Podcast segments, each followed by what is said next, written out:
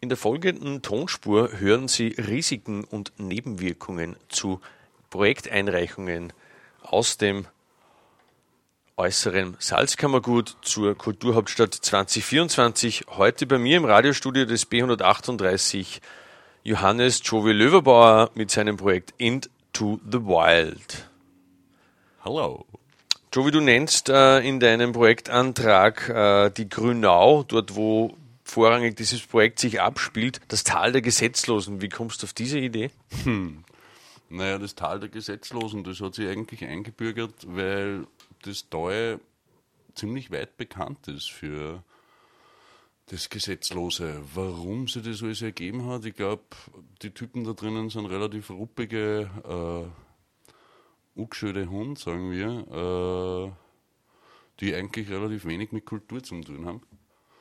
Und ja, ich habe halt das Gefühl, dass man das vielleicht ändern sollte. Welche Art von Kultur meinst du, wenn du über Kultur sprichst?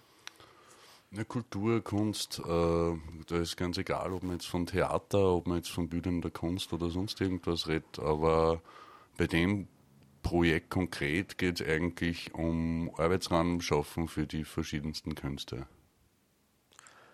Was sind so ähm, Probleme, die du erkennst in der Region, warum, warum dein Projekt jetzt eine, einen Mehrwert für diesen, für diesen künstlerischen Raum bietet? Naja, ich sehe ja nicht nur Probleme, in erster Linie sehe ich einfach einen Täuschluss mit einer irrsinnig weiten und imposanten Landschaft.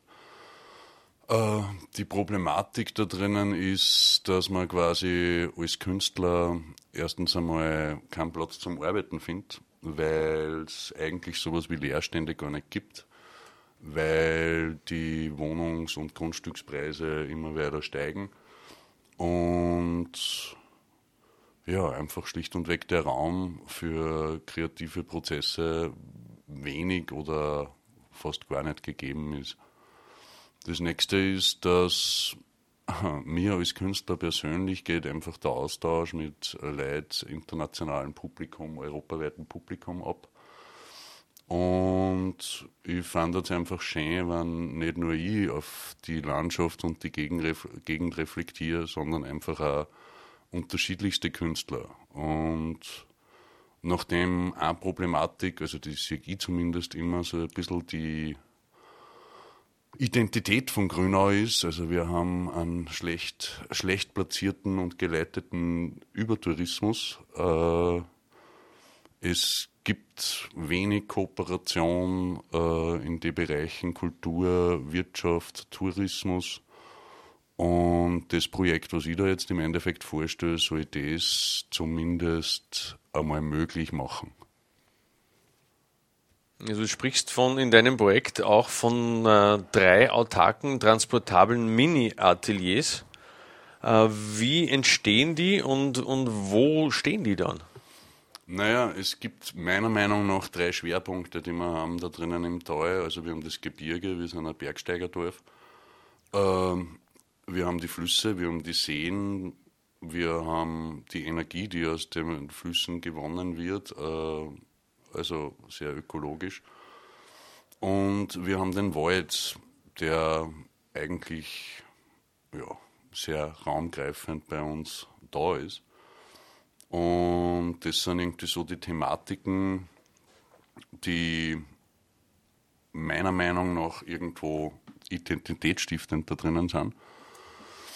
Und es war natürlich super, wenn man da irgendwie eine Möglichkeit hätte, dass man themenspezifisch Künstler einladen könnte, die direkt vor Ort in kleine, aus Holz baute Containerateliers, die autark, sprich Ökoklo, äh, Solaranlage, äh, Wasser aus der Quelle E-Bike und so weiter ähm, einfach schaffen könnte, wo die Künstler themenspezifisch direkt vor Ort einen Monat, zwei Monate, je nachdem, wie das halt einfach gehandhabt wird, mit so Art Artist in Residences gehandelt wird. Und ja, der Nutzen für die Region. Also der Nutzen wäre, dass man quasi das Ganze mit Betrieben aus der Region fertigt, was natürlich auch den Zuspruch fürs Projekt steigern würde dass durch unterschiedlichste Künstler einfach auf äh, ein differenzierter Blick auf Grünauer möglich ist und vielleicht so auch für Einheimische identitätsstiftend sein kann. Und ich glaube, je mehr man das einfach mit einer Gesellschaft dann verknüpft, wo ich mich auch als sehr guter Partner in der Region sehe, weil ich einfach da drinnen aufgewachsen bin, weil ich einfach von holzverarbeitenden Betriebe, Förster, Jäger, äh, Grundbesitzer einfach doch sehr viel Leute kenne, beziehungsweise alles, was ich nicht kenne, kennt mein Vater.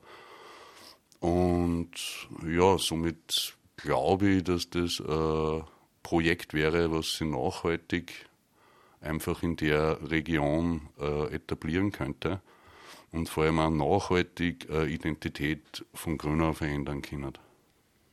Ja, und diesen Austausch ermöglicht, der in einem Talschluss Bergsteigerdorf einfach sonst schwierig zu leisten ist, vor allem wenn nur Tagestourismus durchfließt. Letzte Frage. Was sind so wichtige Stolpersteine oder Hindernisse, die du in Kooperation mit Kulturhauptstadt 2024 in diesem Projekt gemeinsam lösen könntest?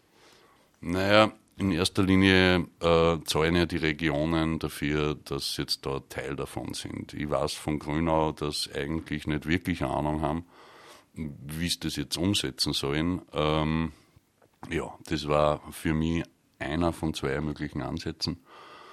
Ähm, die Kulturhauptstadt kann man in erster Linie damit helfen, dass es einfach eine gewisse Gewichtung hat, wo man dann sehr wohl jetzt auf Gemeindeebene und so weiter einen Bezug beziehungsweise auch irgendwo eine Notwendigkeit herstellen kann.